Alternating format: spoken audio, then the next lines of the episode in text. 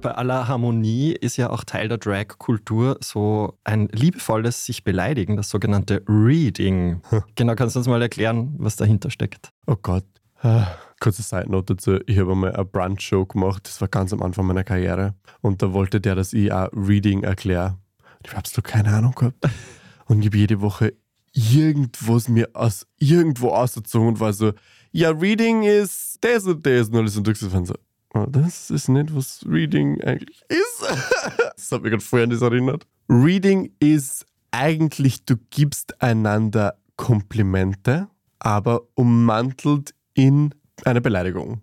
Reading muss ehrlich sein, aber lustig. Was ich meine? Du kannst Und ein nicht bisschen sagen, wehtun. Genau, es muss immer so ein Ding von Ehrlichkeit drinnen sein, aber es soll lustig verpackt sein. Also es ist eigentlich ein Haufen Scheiße in wunderschönem Geschenkspapier verpackt. Du warst total super bei der Reading Challenge, finde ich übrigens. Oh, vielen Dank. Thank you. Reading ist nur ein Teil der spezifischen Drag-Sprachen, wenn man so will. Die Ausdrücke sind meist Englisch. Viele werden auch bei Drag Race Germany verwendet, aber auch abseits dessen reden Teilnehmerinnen und Jury auffallend oft Englisch. Oh mein Gott. Weißt du, wie oft die Produktion durchgesagt hat, bitte Deutsch sprechen, bitte Deutsch sprechen, weil wir haben einfach angefangen auf Englisch miteinander zu sprechen, an dem Tisch in der Früh zum Beispiel und diese, wir filmen hier eine deutsche Show, der deutsche Markt will das nicht und wir so, ah ja, okay, weil Drag Queens jetzt einfach wahnsinnig oft einfach auf Englisch unterhalten und vor allem halt, wir kommen aus der Schweiz, Österreich und Deutschland und manche von unserer Cast haben einen brasilianischen Hintergrund, bolivianischen Hintergrund. Wir sind so divers in dem, wie wir sprechen, dass wir uns oft manchmal leichter da haben, einfach auf Englisch zu sprechen, weil das viel universeller war für uns.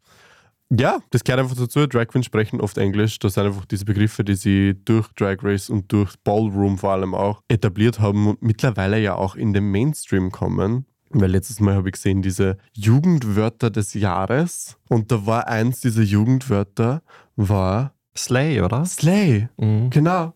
Was ist Slay? Erklär uns das. Wo ich schlachte. das ist ja das. Wie wir reinkommen, denn wir wussten nicht genau, ob Drag Race Germany alle Begriffe, die man bei Drag Race kennt, eins zu eins auf Deutsch übersetzen würde. Das wäre richtig, richtig cringe gewesen. das wäre richtig schlimm gewesen. Vielleicht muss man kurz dazu erklären, es gibt so Catchphrases von RuPaul. Mhm. Ja. Good luck and don't fuck it up. Sashay away. Ja, viel Glück und fick es nicht nach oben.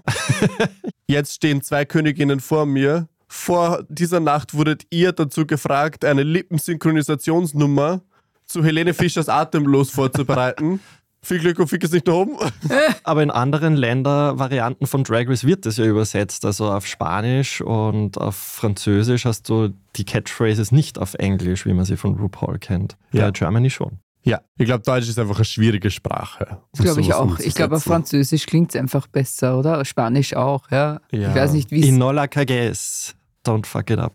Wahnsinn, das muss man aufschreiben. Ja. Inola Kages. Inola Kages. Mhm, cool. Ja, ich finde es wahnsinnig modern, dass sie entschieden haben, sehr viele Sachen auf Englisch zu belassen, weil es die Show weniger abklatschmäßig wirken lässt.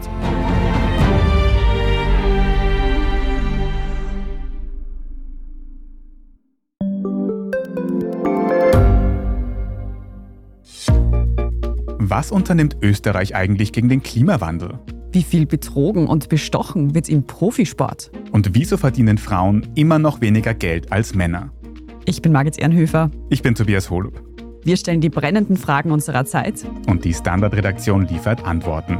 in Thema des Tages von Montag bis Freitag um 17 Uhr, überall, wo es Podcasts gibt.